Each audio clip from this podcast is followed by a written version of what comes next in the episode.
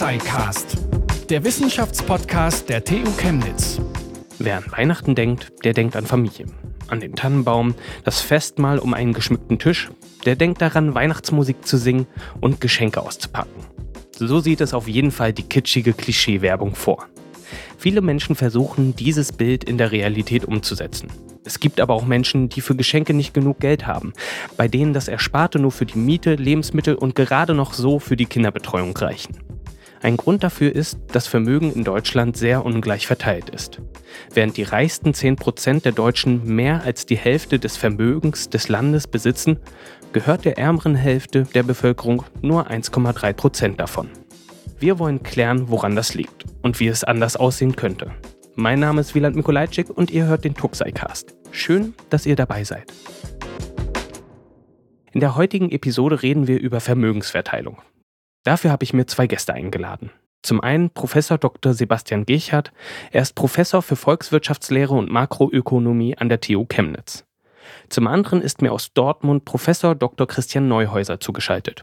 Er ist Professor für politische Philosophie an der Technischen Universität Dortmund und setzt sich mit normativen Vorstellungen zu Themen wie Reichtum, Neid und Erben auseinander. Außerdem untersucht er seit 2023 in einem Forschungsprojekt der Volkswagen Stiftung interdisziplinär Reichtum und seine Reproduktion. Herr Giechert, Herr Neuhäuser, herzlich willkommen im Tuxai-Cast. Ja, danke schön. Ja, vielen Dank. Hallo. Ich habe es in der Anmoderation gerade schon gesagt. Die reichsten 10 Prozent in Deutschland besitzen mehr als die Hälfte des Vermögens. Die ärmere Hälfte hingegen nur 1,3 Prozent. Wenn ich das jetzt so lese, dann äh, lehne ich mich wahrscheinlich nicht zu weit aus dem Fenster, wenn ich sage, das Vermögen in Deutschland ist ganz schön ungleich verteilt. Ich persönlich finde es sogar ungerecht. Wie kommt man an solche Zahlen eigentlich? So einfach kommt man ja jetzt nicht an Kontoauszüge von den ganzen Leuten. Herr Gichert? Ja, also was die Zahlen angeht, klar, man hat nicht die Informationen über jede Einzelperson, aber sowas läuft üblicherweise über Befragungen. Also da gibt es zum Beispiel die Einkommens- und Verbrauchsstichprobe, die regelmäßig durchgeführt wird. Oder es gibt das sogenannte sozioökonomische Panel. Das ist eigentlich die wichtigste Datengrundlage in Deutschland, mit der man Einkommens- und Vermögensungleichheit misst. Da werden bei diesem sozioökonomischen Panel, kurz SÖP, jedes Jahr ca. 30.000 Haushalte befragt. Die Vermögen werden alle fünf Jahre abgefragt. Und aus diesen 30.000 Haushalten schließt man dann auf die Gesamtheit aller in Deutschland Lebenden. Aber das ist oftmals auch unvollständig. Also Einerseits ist es so, dass da bestimmte Vermögenskomponenten schwer zu erfassen sind, beispielsweise alles, was Hausrat angeht, ne, insbesondere auch Fahrzeuge, sowas wurde in der Vergangenheit schwer erfasst und das ist meistens so das Vermögen eher der, sagen wir mal, kleineren Leute. Ja, und noch wichtiger ist aber auch, dass sehr Reiche meistens in diesen Befragungen nicht gut erfasst werden. Ne? Das ist dann vielleicht einer von 10.000 und die muss man ja erstmal überhaupt erwischen bei so einer Stichprobe. Und oftmals sind die dann auch nicht bereit, an so einer Befragung teilzunehmen, weil sie eben ihr Vermögen nicht offenlegen wollen beispielsweise.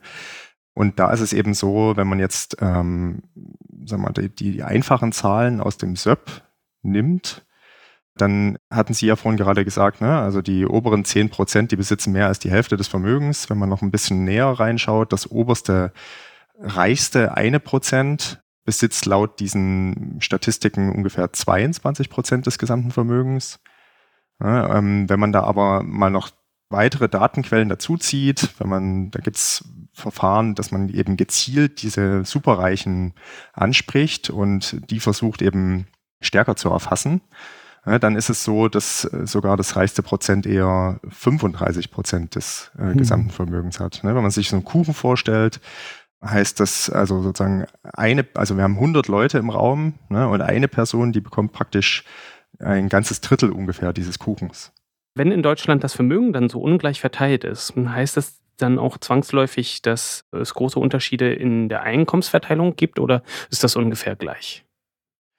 Also das geht oftmals miteinander einher, ist aber nicht zwingend der Fall. Es gibt so ein berühmtes Zitat von, von Michael Kalecki, das ist einer der wichtigsten Ökonomen des 20. Jahrhunderts gewesen. der meinte mal so selbstironisch, die Ökonomie sei die Wissenschaft von der Verwechslung von Strömen und Beständen. Und darum geht's hier. Ne? Also wenn man Einkommen und Vermögen vergleicht, dann ist Einkommen ist ein monatlicher Strom. Ne? Also man bekommt monatlich irgendwie Einkommen aus entweder Arbeitseinkommen oder vielleicht auch aus Zinseinkommen oder aus Sozialleistungen, aus der Rente und so weiter. Ja, und das ist ein monatlicher Strom, der einem zufließt. Vermögen ist ja ein Bestand, eine Bestandsgröße, ja, die zu einem bestimmten Zeitpunkt im Leben erhoben wird. Also ja, wenn man jetzt mal auf sein Konto schaut, dann ist eben das Einkommen das, was monatlich draufgeht. Dann hat man natürlich die Ausgaben, die rausgehen. Und das Vermögen ist praktisch der Kontostand zu einem bestimmten Zeitpunkt. Ja, und die beiden Konzepte, die sollte man nicht verwechseln. Also wir wollen jetzt nicht sozusagen dem Kaletzki folgen und äh, die beiden Sachen miteinander zu sehr vermischen. Aber Einkommen und Vermögen hängen trotzdem sehr oft miteinander zusammen. Jemand, der ein hohes Einkommen hat, kann natürlich auch viel sparen. Jemand, der ein hohes Vermögen hat, hat oftmals auch hohe Zinseinkünfte oder andere Kapitaleinkünfte.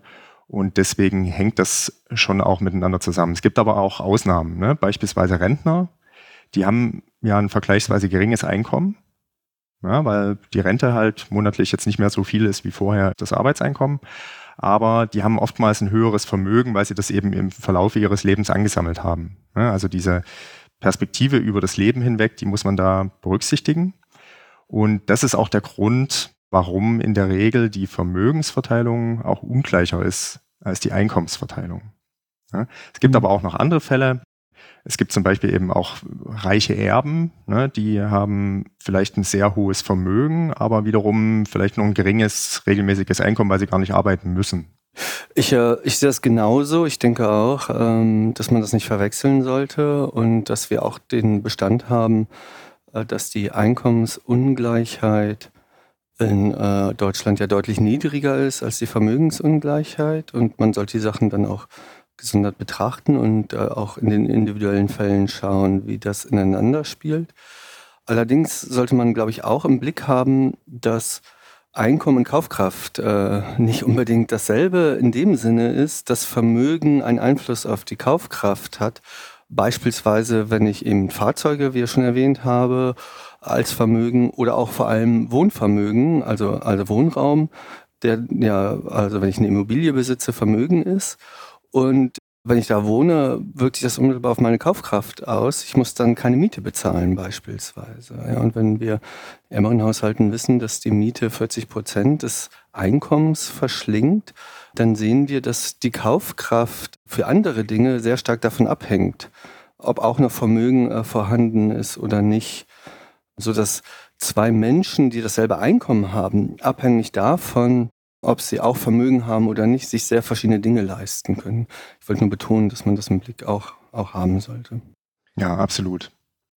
Herr Neuhäuser, wo wir schon gerade bei Ihnen sind, Sie beschäftigen sich ja aus der Philosophie heraus in Ihrer Forschung mit Themen wie Erben, Reichtum oder Neid. Wie geht man als Philosoph an sowas ran? Was benutzt man da? Erhebt man dann auch Zahlen oder wie gehen Sie vor? Nee, genau. Ich erhebe selber keine Zahlen, sondern ich baue sozusagen Theorien. Theorien der Gerechtigkeit, der Theorien des Reichtums, Theorien des Neides. Das hat eine konzeptionelle Seite. Ich frage mich zum Beispiel, was ist Reichtum überhaupt? Was ist Neid überhaupt? Was bedeuten diese Begriffe? Das machen Sozialwissenschaftlerinnen, Ökonomen auch. Und ich finde, wenn sie das machen, dann werden sie halt auch so ein bisschen philosophisch. Also da arbeiten wir zusammen interdisziplinär und versuchen, diese, diese Begriffe überhaupt zu verstehen, zu bestimmen. Das ist die eine Seite. Die andere Seite ist normativ. Wann ist eine Vermögensverteilung gerecht? Wann ist sie ungerecht?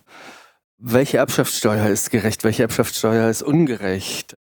Ist Neid wirklich eine relevante gesellschaftliche äh, Kategorie oder nicht? Und an der Stelle muss man aufpassen, weil das dann manchmal so klingt, als würde der Philosoph oder die Philosophin eben jetzt bestimmen für andere, was gerecht ist und was nicht. So verstehe ich mich, aber selbst nicht und die meisten Kolleginnen auch nicht, sondern was wir machen, ist zu schauen, welche Theorien gibt es denn da? Und auch gucken, was spricht für die Theorien, was spricht gegen die Theorien und die dann gewissermaßen vorstellen und dann auch selber sagen, aus welchen Gründen uns was am meisten überzeugt. Und wir verstehen das als so eine Art Dienstleistung an der Gesellschaft in der Hoffnung, die demokratischen Diskurse über Gerechtigkeit ja mit mehr Sachinformationen zu versorgen. Genau. Ja, so ein, so ein schönes Beispiel vielleicht da auch ist ja John Rawls ne, mit seiner Theorie zu dem, was jetzt eine gerechte Gesellschaft ist. Das kommt ja im Prinzip aus der Moralphilosophie und ist letztendlich was, was die Ökonominnen und Ökonomen sehr stark beeinflusst, auch in ihrer Arbeit. Ne. Insofern, genau, bin ich da auch sehr dankbar für diese Serviceleistung. Ich würde mal gern die Ungleichheit auf Fakten basiert oder auf wie faktenbasiert äh, das ist, das möchte ich auch gern wissen, runterholen. Nämlich, wenn man möchte, dann kann man Ungleichheit ja in einem Zahlenwert ausdrücken. Dafür gibt es den sogenannten Gini-Koeffizienten. Zum Beispiel wird der Gini-Koeffizient benutzt, um zu zeigen, wie groß die Schere zwischen Arm und Reich in Deutschland ist. Die Skala geht von 0 bis 1. Bei 0 würden alle gleich viel haben und bei 1 einer Person alles. Der Gini-Koeffizient der Vermögensverteilung liegt bei 0,8, bei der Einkommensverteilung liegt er bei 0,3. Also, wie Sie vorhin schon gesagt haben, ein bisschen besser. Herr Gichert, wie interpretieren Sie diese Zahlen? Ja, also das ist eine gute Frage, weil dieser Genie natürlich ein sehr schwer zu interpretierendes Maß ist tatsächlich. Also Sie sagten schon, eins ist relativ klar, einem gehört alles ne, und null ist die totale Gleichheit. Aber alles, was dazwischen liegt, ist schwer auf ja, das normale Leben sozusagen und unsere normalen Vorstellungen zu übertragen. Ne? Also was sagt diese 0,8 bei der Vermögensverteilung? Ist das noch weit weg von der 1 oder nicht? Ja, deswegen, Sie sagten ja eingangs, hatten Sie ja auch dieses Beispiel erwähnt, okay, wie viel besitzen die Top 10 Prozent? Das ist ein Maß, was man sich dann eher vorstellen kann. Oder mein Kuchenbeispiel, was ich vorhin gewählt habe. Ne? Also ein Prozent der Leute besitzt 33 Prozent des Vermögens. Ja, das kann man sich irgendwie eher, da kann man sich irgendwie eher ein Bild davon machen. Deswegen ist das mit diesen Gini-Zahlen nicht so einfach. Am Ende ist es nichtsdestotrotz so, der Gini, wenn jetzt, sagen wir mal, der Anteil der Top 10 Prozent nach oben geht, ja, dann geht auch der Gini-Koeffizient nach oben. Also die zeigen schon in die gleiche Richtung ja, und meistens geben die schon ein ähnliches Bild ab, aber da geht es meistens dann um Vergleiche von einem Jahr zum anderen oder zwischen zwei Ländern. Da kann man sich irgendwie dann was vorstellen, okay, der eine Wert ist größer als der andere, aber man kann nicht so richtig genau sagen, okay, ist jetzt ein Gini von 0,8 eben richtig viel oder ist das richtig wenig? Ja. Wie stehen wir denn da im Vergleich mit anderen Ländern? Also bei der Vermögensverteilung, da ist, liegt Deutschland ziemlich im Spitzenfeld der OECD-Länder, also im negativen Sinne sozusagen. Da ist die Vermögensverteilung vergleichsweise sehr ungleich. Ja, also wir haben jetzt diesen Gini-Wert von 0,8. Wenn man das mal vergleicht, am unteren Ende liegt da beispielsweise von den sagen wir mal, OECD-Ländern jetzt betrachtet die Slowakei mit einem Wert von etwa 0,5 oder Japan mit 0,65. Und dann haben wir aber am oberen Ende haben wir beispielsweise die USA, die liegen ein bisschen über dem Wert von Deutschland, 0,85. Und wir haben auch, was man vielleicht nicht erwarten würde, Schweden damit mhm. drin. Mhm. Äh, Schweden hat einen der höchsten Gini-Koeffizienten bei den Vermögen von 0,89. So, jetzt ist es so, Vermögen, da steht Deutschland bei der Ungleichheit ziemlich weit an der Spitze. Bei den Einkommen liegen wir ungefähr im Mittelfeld der OECD-Länder. Jetzt ist es aber nicht so ein klares Signal dafür, okay, also die Vermögensverteilung ist sozusagen so viel ungerechter in Deutschland als die Einkommensverteilung. Ja, denn das ist verzerrt, dieser Vergleich auch mit anderen Ländern ist sehr stark verzerrt durch die ähm, Sozialversicherungssysteme beispielsweise. Beispielsweise das Rentensystem. Ja, wir haben in Deutschland immer noch, auch wenn es da einige Reformen gab, die das, sagen wir mal, geschmälert haben, eine relativ umfangreiche gesetzliche Rentenversicherung immer noch. Ja, und der Effekt davon ist, dass diese Rentenanwartschaften, die man erwirbt, ne, wenn man jetzt jeden Monat in die Rentenversicherung einbezahlt, die werden nicht zu den Vermögen üblicherweise gerechnet. Ne, weil man, hm. da kann man ja auch nicht drauf zugreifen so einfach, ja, sondern erst im Prinzip im Rentenalter kann man dann davon zehren. Ja, wenn man das jetzt herausrechnen würde, beispielsweise, dann würde der Gini-Koeffizient jetzt von in Deutschland von ungefähr 0,8 auf 0,6 bei den Vermögen sinken. Das hat schon einen enormen Einfluss. Aber das ist natürlich auch in anderen Ländern so. In Schweden eben beispielsweise auch. Da hat man auch dieses recht umfangreiche gesetzliche Rentensystem. Und das wirkt sich dann dort auch entsprechend verschärfend auf die Zahlen aus. Nur das, davon darf man jetzt nicht schlussfolgern, sozusagen, na, man müsste jetzt irgendwie das, das Rentenversicherungssystem weiter abbauen, damit man irgendwie die Ungleichheit reduziert. Also das darf man nicht missverstehen. Wenn man was gegen die Ungleichheit tun will, dann gilt es wahrscheinlich eher, solche Systeme zu bewahren, denn im Prinzip der Sozialstaat ist dann in dem Sinne das Kapital des kleinen Mannes. Ne? Man braucht nicht unbedingt selber irgendwie in anderer Form Vermögen aufbauen, weil man eben sich auf dieses Rentenversicherungssystem zumindest teilweise verlassen kann. Sie haben gerade schon die Frage so ein bisschen in den Raum gestellt, was kann man gegen diese Ungleichheit tun? Dazu möchte ich auch gleich kommen. Vor vielleicht eine etwas naive Frage. Herr Neuhäuser, warum ist eine solche Ungleichheit eigentlich schlecht oder ist sie das überhaupt? ja, eine Riesenfrage. Es ist so, dass bei verschiedenen Intensitäten der Ungleichheit verschiedene äh, Gesichtspunkte mehr oder weniger relevant werden. Wir wissen, dass je ungleicher ein Land ist, desto stärker Machteliten Einfluss auf die Politik haben und äh, desto weniger stabil diese Länder sind. Das ist der eine Block Stabilität und Machteinfluss. Und wir wissen, dass in Ländern wie Südafrika oder zunehmend auch in den USA, wo wir wirklich eine sehr, sehr große Ungleichheit haben, das sehr gut zu beobachten ist. Das ist in Deutschland nicht so klar, aber es ist so, dass man das im Blick haben sollte. Dann eine Stufe tiefer gewissermaßen ist es so, dass wir sowas haben wie ein Ideal der demokratischen Gleichheit. Da geht es noch nicht darum, dass die Demokratie äh, gefährdet ist in, in ihren Institutionen oder so, sondern da geht es darum, dass wir eigentlich wollen, dass die politische Stimme aller Menschen in einem Land ungefähr gleich viel zählt. Und Gerade bei Vermögensungleichheit kann es dazu führen, dass vermögende Menschen jetzt nicht unmittelbar alleine, wenn sie nicht Multimilliardäre sind, aber über Verbände, über Lobbyorganisationen doch einen erheblichen politischen Einfluss ausüben, zum Beispiel Unternehmerinnen. In diesem Zusammenhang möchte ich erwähnen, es ist auch nicht uninteressant zu sehen, dass die Vermögen in östlichen Teil Deutschlands und im westlichen Teil Deutschlands extrem ungleich verteilt sind. Ja, das sieht man zum Beispiel sehr gut an den Erbschaftsstatistiken. In den östlichen Bundesländern wird sehr wenig vererbt, in den westlichen Bundesländern wird massiv viel vererbt. Und das hat Einfluss sozusagen auf die politische Macht von Gruppen. Und das ist schon auch ein Problem. Und dann gibt es noch einen Bereich, das ist so ein Zusammenhang von Selbstachtung, Einkommen und Vermögen. Und da geht es darum, dass wir eigentlich in einer Gesellschaft leben wollen, in der wir uns alle als gleichrangige Bürgerinnen und Bürger, gleichrangige Gesellschaftsmitglieder äh, verstehen. Und dazu gehören eben Einkommen und Vermögen auf zwei Arten und Weisen auch. Einmal bei Einkommen ist es so, dass wir wollen, dass die Arbeit, die wir erledigen beispielsweise, die bezahlte Arbeit, aber natürlich auch die Heimarbeit, gesellschaftliche Anerkennung erfährt. Und Lohn, Gehalt ist immer noch ein wichtiger Marker für diese Anerkennung. Und das Zweite ist, dass es auch sowas gibt wie eine symbolische Kommunikation darüber, ob man ja zur gesellschaftlichen Mitte dazugehört oder nicht, also ob man ein gleichrangiges Gesellschaftsmitglied ist oder nicht.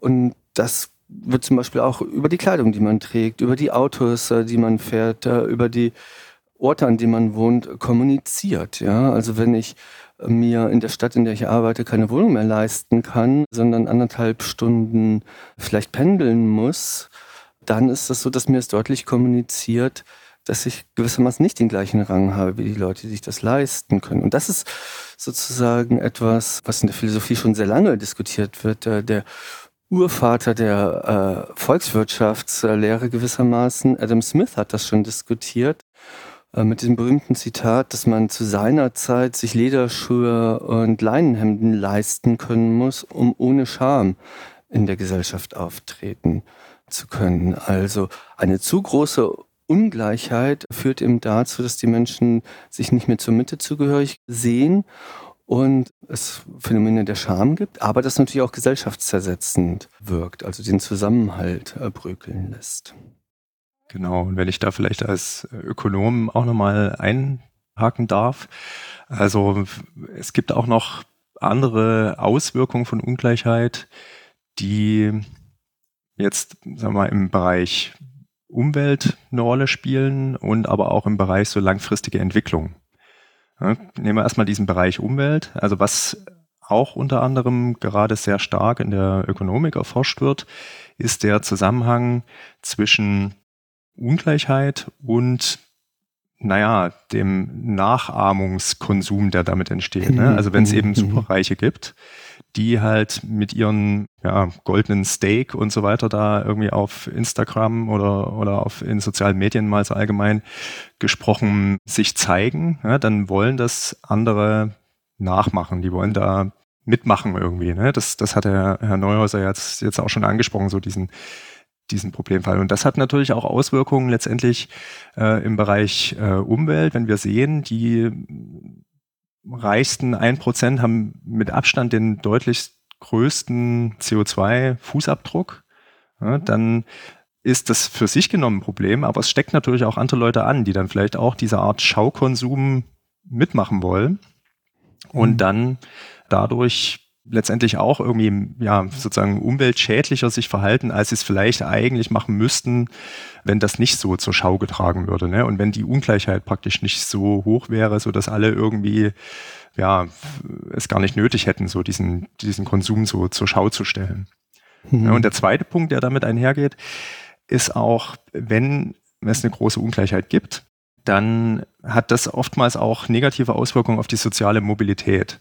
Das heißt also, wenn ich zur Unterschicht gehöre, in die Unterschicht geboren bin, fällt es mir schwerer, in die Oberschicht aufzusteigen. Ne? So dieses klassische Bild vom Tellerwäscher zum Millionär, das man ja in den USA sehr stark geprägt hat, ist interessanterweise in den USA ganz schwach ausgeprägt heutzutage nur noch.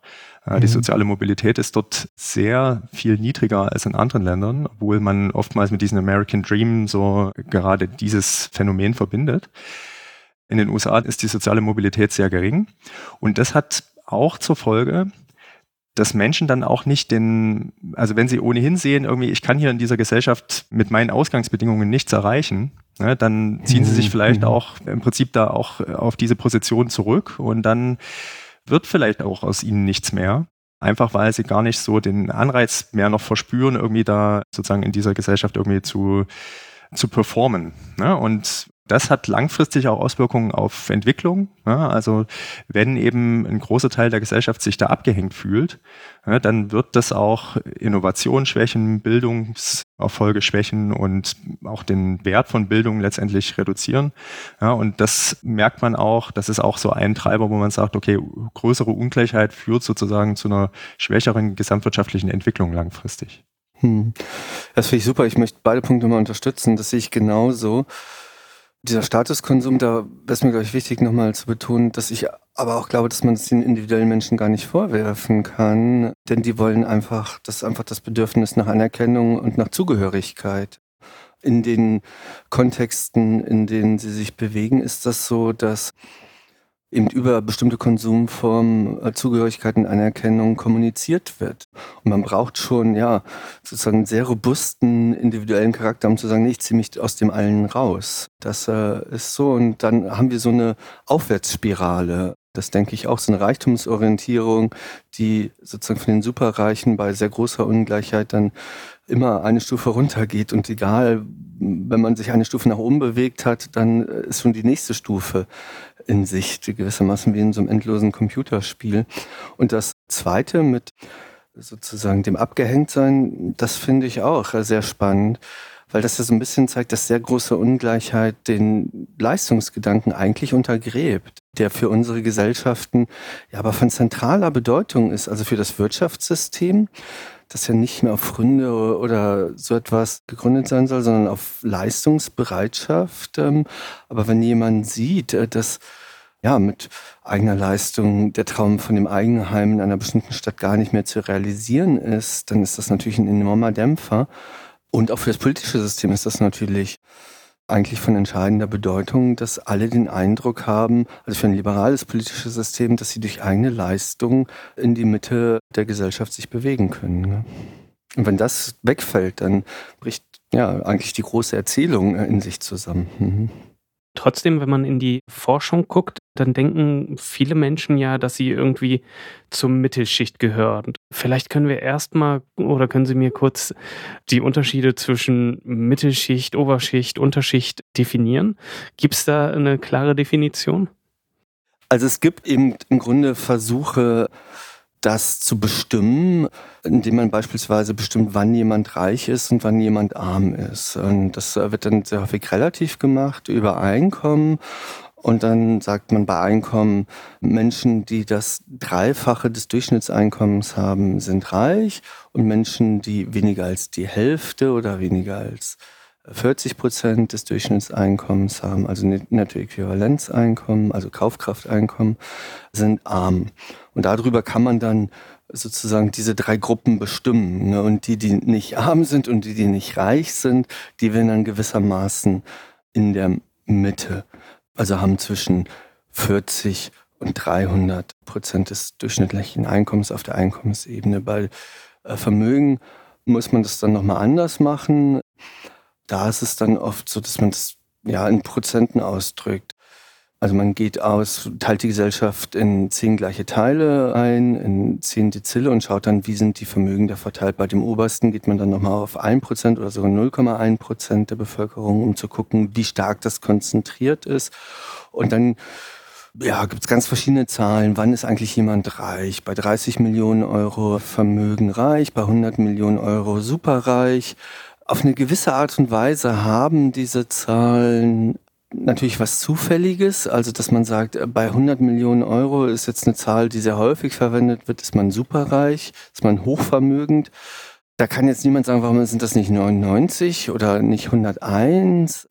Aber eine gewisse Rationalität haben diese Zahlen trotzdem. Und ich selber habe mir da Gedanken zu gemacht und ich glaube, dass das sehr viel damit zu tun hat, äh, ja, was es heißt, in Würde leben zu können. Äh, gerade bei Armut und bei Reichtum ist es so, dass ich denke, in Armut leben heißt, man hat nicht genug Einkommen und Vermögen, um in Würde leben zu können. Und bei Reichtum äh, ist es dass man eben deutlich mehr hat, als man in einer Gesellschaft braucht, um in Würde leben zu können. Und darüber lässt sich das dann einigermaßen ja, rechtfertigen, dass die Zahlen so aussehen, wie sie aussehen, aus philosophischer Perspektive. Das ist auch wiederum relevant für die Frage, warum äh, ist das so wichtig mit dieser Mitte und warum denken auch äh, so viele Menschen meiner Meinung nach, dass sie zu der ähm, Mittelschicht gehören, weil das eben äh, sehr viel mit diesem Zusammenleben in Würde zu tun hat. Dass sich diesem egalitären Verständnis, das wir haben, nach eben um die Mitte orientiert. Und man möchte zur Mitte dazu gehören, wenn man ja auch das vielleicht nicht tut und arm ist, weil man eben in Würde leben möchte. Und man möchte aber auch zur Mitte dazu äh, gehören, wenn man, obwohl man eigentlich reich oder vielleicht sogar superreich ist, weil man nicht jemand von denen sein möchte, die sehr viel mehr haben, als sie eigentlich bräuchten, um in Würde leben zu können. Denn dann besteht ja Gefahr, sage ich jetzt mal ein bisschen ketzerisch, dass man einiges davon ja auch abgeben könnte. Herr Gichert, wie würden Sie die Mittelschicht definieren? Ja, ich glaube, das hat Herr Neuhauser eigentlich schon recht vollumfänglich getan. Also ich glaube, da gibt es eigentlich gar nicht mehr so viel zu ergänzen. Volkswirte, die betrachten da halt eben diese üblichen Grenzen, die Herr Neuhäuser eigentlich schon angesprochen hat. Die Fragen nach so gefühlter Ungleichheit und Zugehörigkeit und so weiter, die spielen natürlich auch eine Rolle. Und genau da ist es eben tatsächlich so, also beispielsweise, wir haben ja dieses klassische Beispiel Friedrich Merz, der sich irgendwie zur oberen Mittelschicht zugehörig gefühlt hat, ne? der aber wahrscheinlich mindestens eigentlich zum Top-Promille gehört, also zu den Top 0,1 Prozent, ne? also einer von 1000 sozusagen. Der hat, also da gibt es so verschiedene Presseberichte und so weiter, ne? da wird äh, davon gesprochen, er hat ungefähr eine Million Euro Jahreseinkommen, 12 Millionen Euro Vermögen, also das kann man im Prinzip nachlesen. Das sind natürlich keine Werte, die irgendjemand in einer üblicherweise definierten Mittelschicht erreichen würde. Und da spielt eben genau das eine Rolle. Ne? Also gerade gut für Politikerinnen und Politiker ist das natürlich auch nochmal ein Thema, dass die natürlich irgendwie nochmal stärker im Rampenlicht stehen und dann natürlich auch irgendwie bei ihren Wählerinnen und Wählern so ein Zugehörigkeitsgefühl erzeugen wollen. Ist klar, dass dann solche Aussagen kommen, aber es hat halt wirklich sehr wenig mit, mit der Realität zu tun. Ne? Das sind dann schon Menschen, die eben wirklich zur absoluten Spitze der Vermögen und Einkommen zählen. Und die Mittelschicht, die hat, ja, also ich meine, Sie hatten es ja vorhin angesprochen, ganz zu Beginn. Ne? Also das, die untere Hälfte hat im Prinzip faktisch kein Vermögen in Deutschland. Wer am 50. Perzentil sitzt, das heißt also 50 Prozent der Leute sind ärmer und 50 Prozent der Leute sind reicher, die haben in Deutschland üblicherweise irgendwo vielleicht ein, ein Auto, vielleicht ein bisschen Hausrat, ja, aber halt in der Regel keine Eigentumswohnung oder kein eigenes Haus und auch sonst keine irgendwie gearteten Finanzvermögen oder Betriebsvermögen. Ja. Und das wäre ja im Prinzip wirklich die Person in der Mitte. Wenn man da jetzt die üblichen Definitionen noch ein bisschen weiter fasst, dann ist es so, dass diese Mittelschicht dann bis zum, Herr Neuhaus hat das vorhin gesagt, ne, man teilt so die Gesellschaft in so diese Zehnerschichten ein, also äh, Dezile. Und wenn man da praktisch zu den zehn Prozent Reichsten gehört, dann ist man schon gerade so dann nicht mehr obere Mittelschicht, ne, sondern da gehört man dann eben zu den Reichen und alles, was da drunter ist, also was gerade noch so zu den 90 Prozent Ärmsten sozusagen gehört, ne, das würde man dann irgendwie so als Mittelschicht oder obere Mittelschicht begreifen. Ich würde mal von der Mittelschicht ein bisschen wegkommen, beziehungsweise nur so bedingt, denn ich würde gerne ein bisschen übers Erben mit Ihnen sprechen. Wie viel Prozent der ungleichen Vermögensverteilung geht eigentlich auf die Vererbung von Betriebsvermögen beziehungsweise privaten Vermögen innerhalb von Familien zurück? In welchen Größenordnungen bewegen wir uns da eigentlich, Herr Gichert?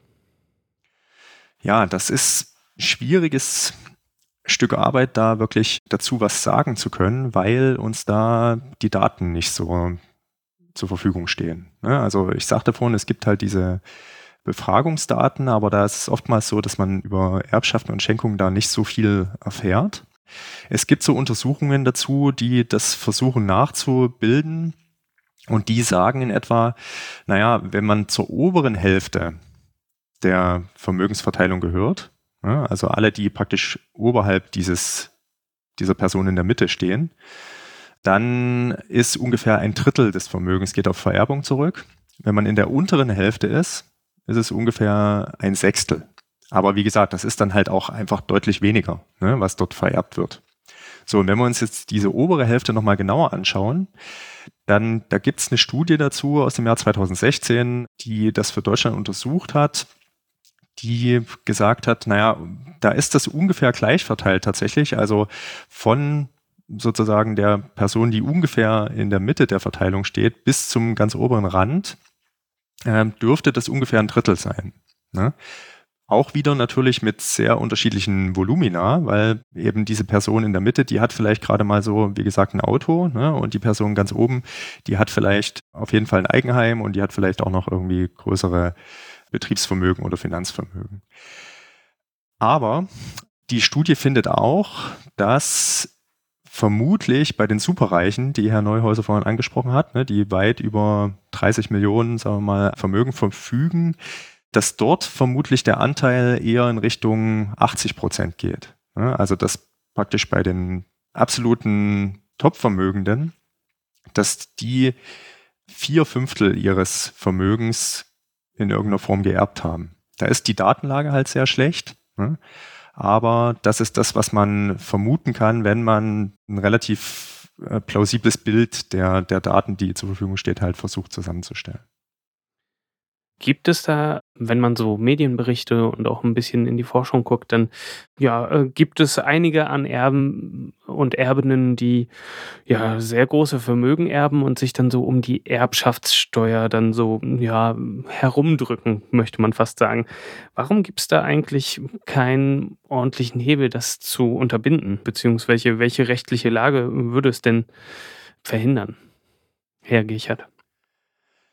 Also es gab sagen wir mal, in der Erbschaftssteuer, Erbschaftsbesteuerung in den vergangenen Jahren relativ viele Reformen, die in die Richtung gingen, dass man das steuerfreie Vererben eher leichter gemacht hat, gerade für sehr hohe Vermögen.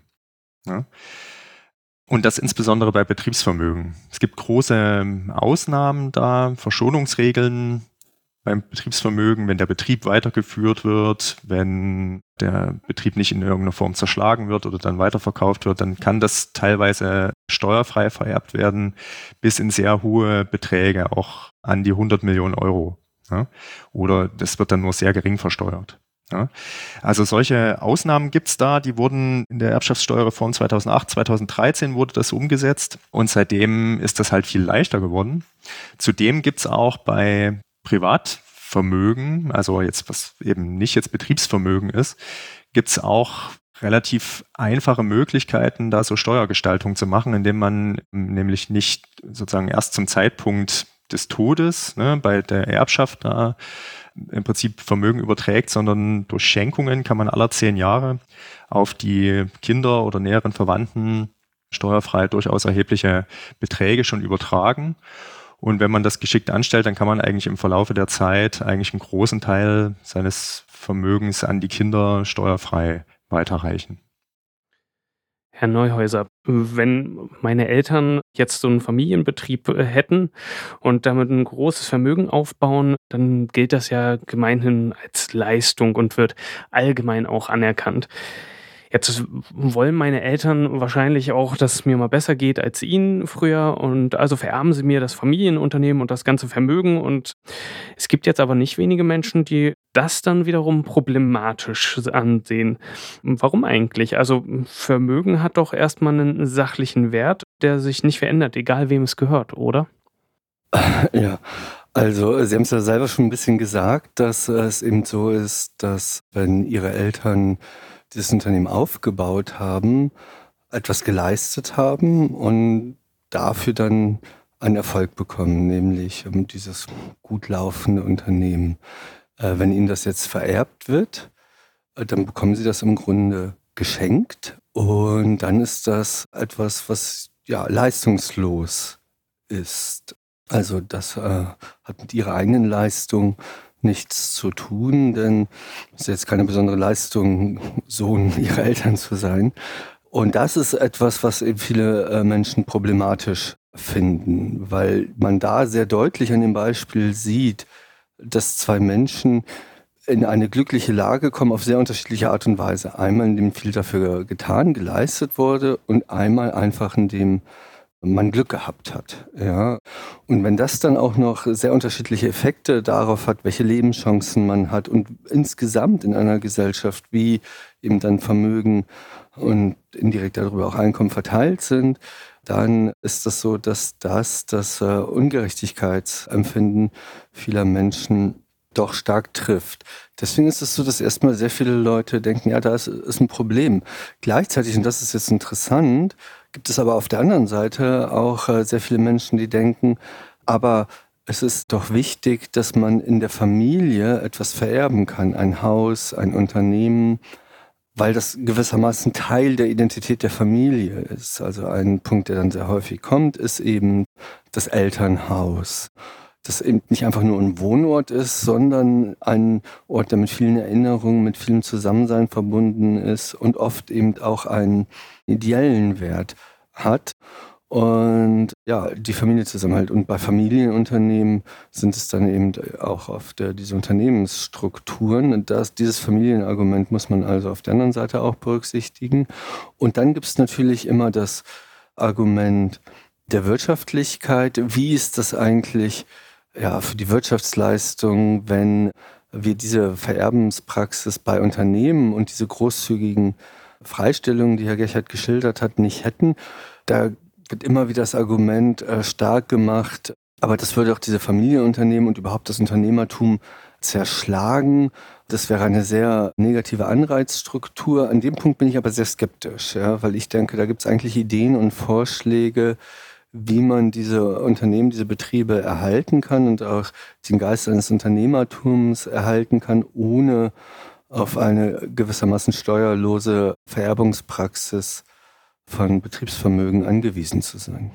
Ja, vielleicht um da auch nochmal äh, zu ergänzen. Ne? Also Die Erbschaftssteuer ist ja eine relativ unbeliebte Steuer ne? und aus den Gründen auch, die Herr Neuhäuser beschrieben hat. Also jeder sieht das so, irgendwie, das gehört halt zur Familie und deswegen, äh, das soll der Staat irgendwie nicht reinregieren, auch weil eben ne, auch der Tod auch ein sehr persönliches Phänomen ist, ne, und, und Tod in der Familie und dann alles, was damit zusammenhängt, natürlich auch alles sehr emotional ist.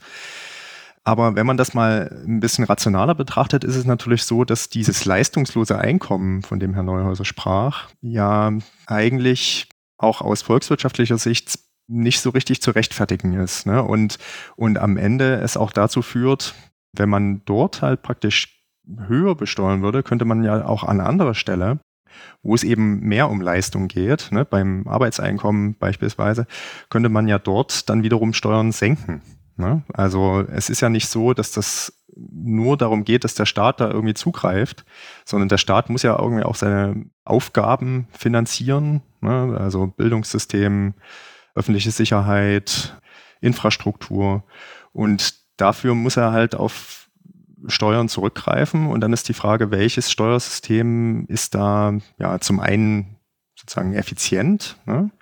welches verzerrt am wenigsten die Anreize und welches ist fair. Ja, und für beide Argumente sprechen eigentlich eher dafür, dass eine höhere Erbschaftssteuer sehr sinnvoll wäre, weil die verzerrt nicht großartig ihre Leistungsanreize, ne, wie in dem Beispiel, was Sie beide gerade diskutiert haben.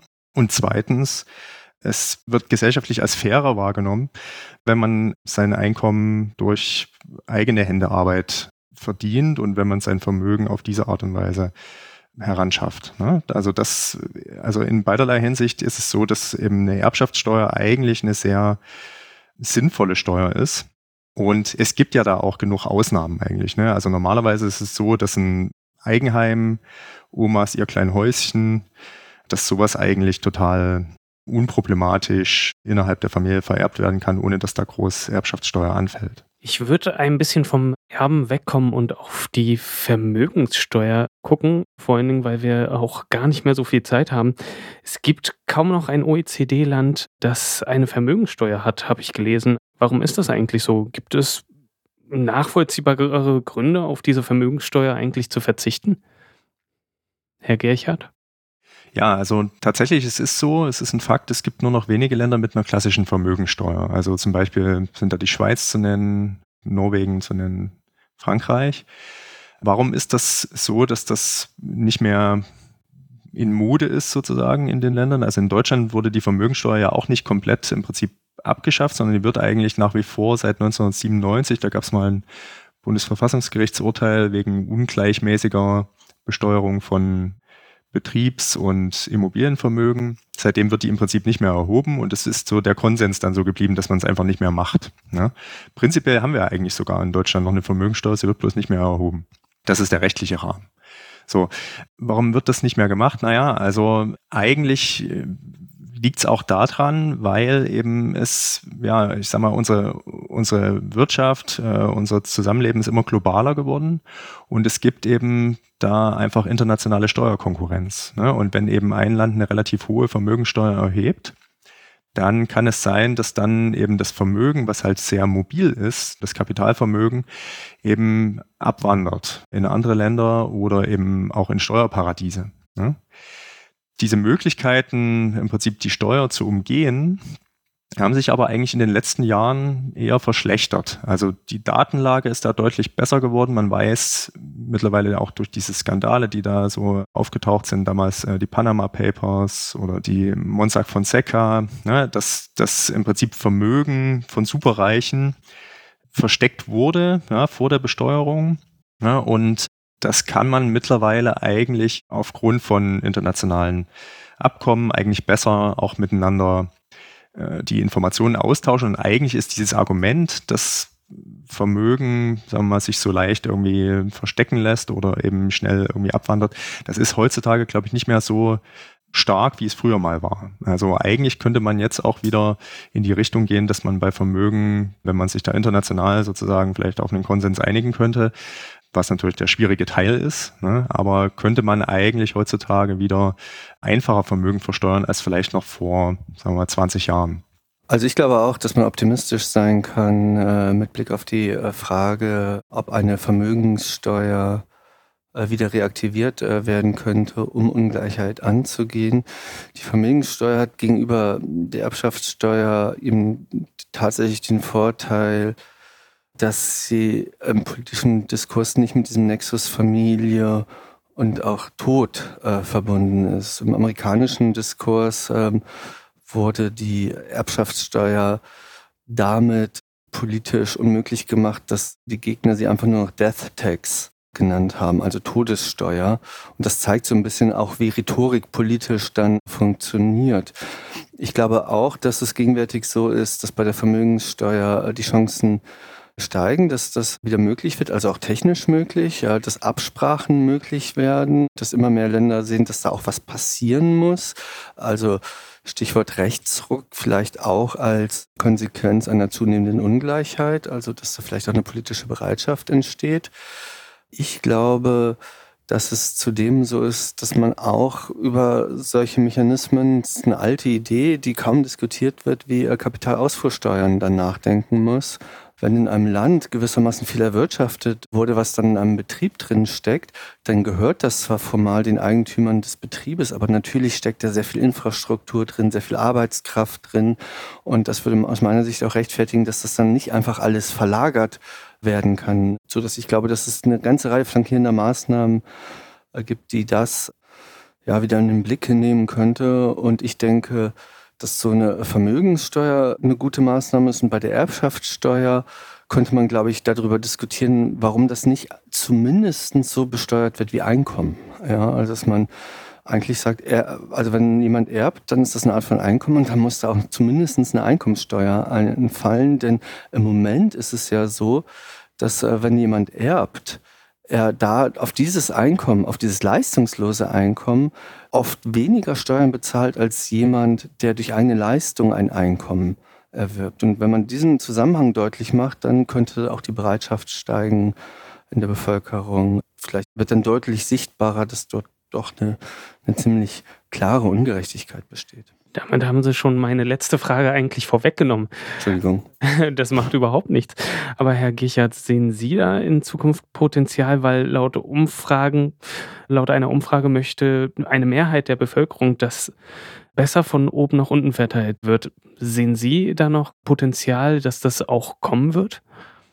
Naja, also ich glaube, da hat sich der Zeitgeist schon gewandelt. Also wenn wir das jetzt mal vielleicht mit der Phase der 1980er, 1990er, frühen 2000er Jahre vergleichen, dann ist heutzutage dieses Thema Ungleichheit viel relevanter geworden, auch im politischen Diskurs. Und insgesamt, glaube ich, gibt es mittlerweile auch mehr Argumente dafür, dass eine geringere Ungleichheit eben besser ist als eine höhere Ungleichheit. Ne, früher war das anders wahrgenommen. Da hat man gesagt, okay, man braucht im Prinzip eine gewisse Ungleichheit, damit wirtschaftlich die Anreize da sind und dass dann eben auch Wachstum entsteht. Heutzutage blickt man da anders drauf. Ne? Also man sieht diese Ungerechtigkeiten, man kennt die Daten heutzutage einfach auch besser und der gesellschaftliche Diskurs geht äh, schon mehr in die Richtung. Aber das ist natürlich trotzdem, ich habe das vorhin schon angesprochen, großer Hebel, der da zu bewegen ist, gerade im Bereich eben internationale Koordination bei diesem Thema. Ne? Also es müssen sich im Prinzip die Länder auch auf Mindeststandards einigen. Das ist beispielsweise im Bereich der Kapitalbesteuerung gibt es da im Rahmen der OECD-Abstimmung, aber auch im Rahmen der EU gibt es da schon den Versuch, dort gerade so Steuervermeidung, Steuerhinterziehung besser zu adressieren. Ja.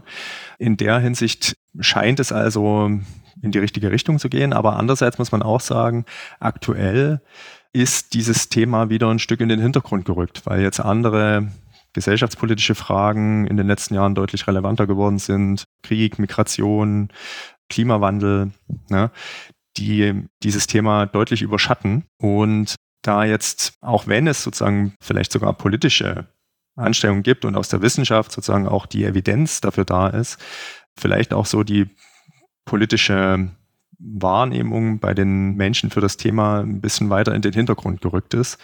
Und deswegen bin ich da jetzt nicht so super optimistisch, dass da viel passieren wird in nächster Zeit. Was man tun könnte, natürlich, man könnte die Einkommenssteuer progressiver gestalten, also das heißt also am oberen Ende äh, mehr zugreifen, die Einkommenssteuer dort die Steuersätze am oberen Ende erhöhen und am unteren Ende senken. Ja, man könnte stärker Kapital und weniger Arbeit besteuern. Das würde auch helfen, um die Ungleichheit zu reduzieren. Und Herr Neuhäuser hat ja die Themen Erbschafts- und Vermögensteuer auch schon angesprochen. Ja. Was natürlich bei diesem Thema Vermögen immer eine Rolle spielt, ist, dass man so die Reichen in den Blick nimmt. Aber letztendlich sollte man auch schauen, dass man da auch dann eben die in der Mitte und unteren Hälfte und deren Vermögen auch in den Blick nimmt. Und wir hatten ja gesagt, insbesondere die haben halt kaum eigenes Vermögen und die Vermögensungleichheit könnte natürlich einerseits schrumpfen, indem man oben was wegnimmt, aber auch indem man es versucht, unten mehr Vermögen aufzubauen. Ne? Und da gehören natürlich auch, sagen wir mal, gut bezahlte Jobs dazu, eine geringe Arbeitslosigkeit, ein gut ausgebautes Rentensystem, wie gesagt, ne? ähm, auch wenn das jetzt die, die gemessene Ungleichheit jetzt nicht verringert, aber trotzdem dazu beiträgt, dass halt die Menschen es äh, auch spüren, dass sie in Würde in dem Land leben können, wie es Herr Neuhäuser so schön gesagt hat. Hm. Ich bin auch nicht super optimistisch, dass dort die großen äh, Würfe in den nächsten Jahren kommen. Allerdings glaube ich, dass eigentlich ein bisschen verdeckt äh, ein sehr enger Zusammenhang besteht zwischen den Problemen, die gerade tagesaktuell sind und der Ungleichheit. Und Herr Gechert hat davon eigentlich auch schon darauf hingewiesen, unsere Fähigkeit, mit dem Klimawandel gut umzugehen, zu adaptieren, aber auch äh, zu dekarbonieren, hängt sehr stark davon ab, dass die Ungleichheit nicht zu groß ist. Dasselbe gilt für die Kriegskosten und äh, die Kosten im Umgang mit einer Migration. Denn je größer die Ungleichheit ist, desto stärker haben diese Politikfelder auch immer den Charakter eines Verteilungskampfes. Mhm.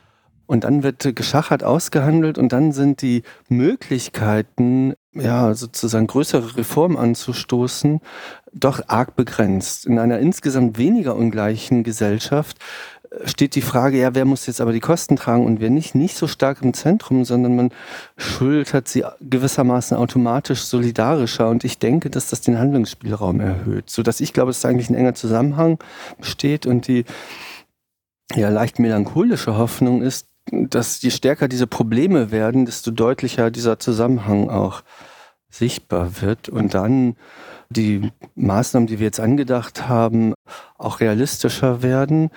Der von schon angesprochene Gerechtigkeitstheoretiker John Rawls hatte dann ja auch tatsächlich die Vorstellung, dass in einer stärker gerechten Gesellschaft die Vermögen gerade auch an Kapital viel gleicher verteilt werden. Das hat er eine Eigentümerdemokratie genannt.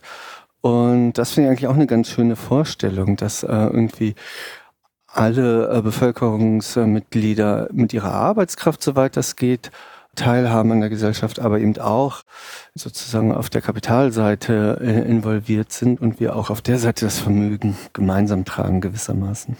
Ich sehe schon, wir haben für eine weitere Folge noch ganz viel Material und können da noch ganz lange diskutieren und drüber reden. Herr Gichert, Herr Neuhäuser, ich danke Ihnen sehr für dieses lange und wirklich interessante Gespräch. Ich hoffe, wir hören uns bald mal wieder. Ja, danke von meiner Seite auch. Ja, auch von mir aus vielen Dank. Damit sind wir am Ende dieser Episode.